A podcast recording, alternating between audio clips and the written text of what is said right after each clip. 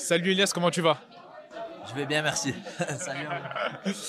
Alors tout d'abord, peux-tu nous raconter un peu ton parcours dans le sport? Parce que là, on, c'est la première fois qu'on fait une interview sur The Goat, notamment les sports de combat. Par quoi est-ce que tu as commencé? Et voilà, tout simplement. Ben, moi, déjà, je suis pas issu des sports de combat. Je suis pas un bagarreur. Donc voilà, je suis quelqu'un qui a démarré à zéro. Et j'ai commencé directement par. Enfin, on avait fait un peu de boxe anglaise au début. Et après, je me suis lancé directement dans la même. Est-ce que tu as fait d'autres sports justement? Parce que tu as dit que tu n'avais pas commencé par ça, tu as fait d'autres sports avant Parce qu'il faut être assez athlétique hein, pour atteindre ce niveau-là. En fait, si tu veux, je suis, un, amoureux de la compétition, mais j'ai fait d'autres sports, mais jamais à haut niveau. J'avais fait du foot quand j'étais petit, j'en ai fait pendant 15 ans. Et euh, après, euh, pour la petite anecdote, j'ai reçu un carton rouge. Ça m'a fait quitter le, les, terrains. Et euh, vu que mon frère faisait ce, sport-là et qu'on sait qu'on a toujours pour exemple son frère, j'ai voulu le copier un peu dans ce domaine-là et je me suis lancé dans le sport de combat. Où est-ce que, est que tu peux nous parler un peu de ton camp d'entraînement? Où est-ce que tu t'es entraîné pour préparer, ce combat-là, présenter un peu ta team? Ben, comme depuis le début, alors d'aujourd'hui, euh, voilà, je sais que sur les réseaux sociaux, j'en dis pas trop et que je suis pas très connu, mais je, compte, je comptabilise quand même 25 combats pro, ce qui est pas rien, j'ai que 29 ans. et euh, je me suis toujours préparé à la bonne école de Montpellier. Le club, le club, euh, c'est un club familial, voilà, c'est le club à mon frère. Voilà, on a, on a, on a deux, gros talents qui sont, qui sont pas mis en lumière et je me suis préparé avec eux, et comme à chaque fois en fait. Dans quel état d'esprit es-tu actuellement, sachant que tu t'apprêtes à effectuer ton premier combat au RS en main event et pour la ceinture? Ben, comme je le dis, comme je le dis, euh, euh, je pense ne pas, ne pas être là pour rien. Je pense que, que si je suis là, c'est que je mérite ma place. Je pense que mon adversaire, il mérite également sa place. Et euh, voilà, là, à l'heure d'aujourd'hui, j'ai toujours connu l'ARS euh, en tant que téléspectateur. Aujourd'hui, je suis dans les coulisses et je suis, fier de l'être parce que vraiment, l'ARS, c'est une super organisation.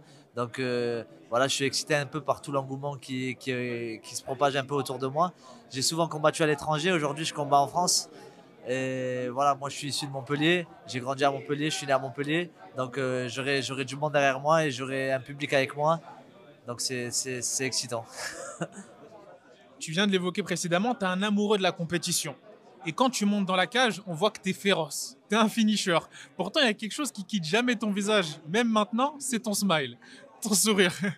Est-ce que c'est de là que devient ton surnom et d'où te vient le fait que tu souris constamment malgré la difficulté de ton quotidien? Parce que comme je l'ai dit, en fait, euh, je suis pas quelqu'un qui vend son image. C'est-à-dire que le fait de sourire, c'est de rester moi-même.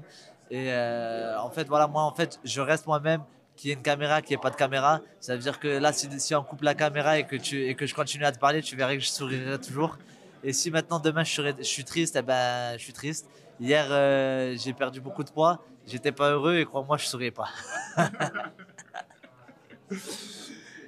Qu'est-ce que ça représenterait pour toi et ton team de remporter la ceinture d'Arès demain face à un adversaire tel que Demarté Peña, qui a quand même un assez gros pedigree aussi? Oui, bien sûr. Euh, il, pour, enfin, je le cache pas, il comptabilise 12 victoires et une, défaite, ce qui, est, ce qui est énorme. C'est dur de le faire. Il n'y a pas beaucoup de monde qui l'en fait. Donc euh, voilà, comme j'ai dit, il n'est pas là pour rien. Je sais que c'est un adversaire du Romal et je sais qu'il vient pour saisir son occasion. Euh, voilà, maintenant, si demain je venais à remporter le combat, je serais très heureux. 29 ans, comme tu l'as mentionné, et déjà un très gros palmarès en pro. Hein, parce qu'en France, en tout cas en Europe, moi j'appelle ça un gros palmarès. Tu es passé par des organes européennes comme le Brave et plusieurs autres organisations. En cas de victoire demain, quelles seraient tes ambitions à moyen long terme dans le sport du MMA Est-ce que tu aurais le mot tabou, l'UFC dans le viseur par exemple? Franchement, je vais, je vais, je vais pas te mentir. Euh, je, je, je, pense. Bon, en fait, j'ai déjà, déjà eu des, des opportunités de, de combattre dans, à 61 kg pour une ceinture. Et, euh, et voilà, je m'étais fait plein de plans. Et les plans, ça marche pas chez moi. Donc, je préfère faire étape par étape. Et si jamais j'ai l'occasion de gagner demain, ben, tu viendras me demander quelle, est la prochaine étape. Et au moins, on pourra refaire une interview ensemble. bah, dernière question, tout simplement. Hein où est-ce qu'on peut, à quoi on peut s'attendre demain et où est-ce qu'on peut te suivre sur les réseaux sociaux? Dernière question. Alors, euh, il me semble que c'est écrit là, Elias Pine. Donc euh, voilà, ça c'est ma page Instagram. À quoi on peut s'attendre euh, Moi, comme je l'ai dit et comme je le redis, je pense que si mon adversaire il est là, c'est pour me casser la gueule. Donc voilà, je pense que on va s'attendre à quelque chose de féroce. Merci beaucoup, Elias, ça fait plaisir. Merci. Go.